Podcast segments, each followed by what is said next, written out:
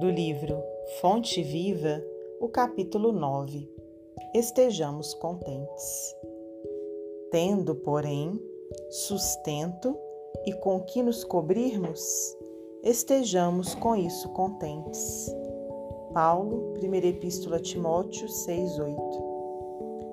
O monopolizador de trigo não poderá abastecer-se à mesa senão de algumas fatias de pão para saciar as exigências da sua fome. O proprietário da fábrica de tecidos não despenderá senão alguns metros de pano para a confecção de um costume destinado ao próprio uso. Ninguém deve alimentar-se ou vestir-se pelos padrões da gula e da vaidade, mas sim de conformidade com os princípios que regem a vida em seus fundamentos naturais. Por que esperas o banquete a fim de ofereceres algumas migalhas ao companheiro que passa faminto?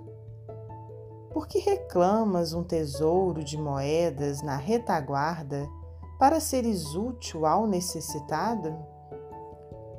A caridade não depende da bolsa, é fonte nascida no coração. É sempre respeitável o desejo de algo possuir no mealheiro para socorro do próximo ou de si mesmo, nos dias de borrasca e insegurança.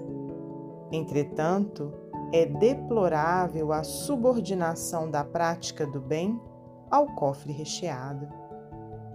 Descerra, antes de tudo, as portas da tua alma e deixa que o teu sentimento fulgure para todos, à maneira de um astro cujos raios iluminem, balsamizem, alimentem e aqueçam.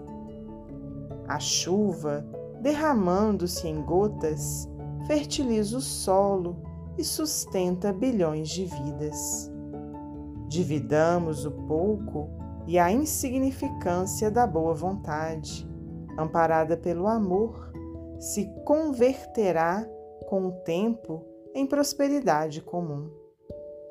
Algumas sementes, atendidas com carinho, no curso dos anos podem dominar glebas inteiras.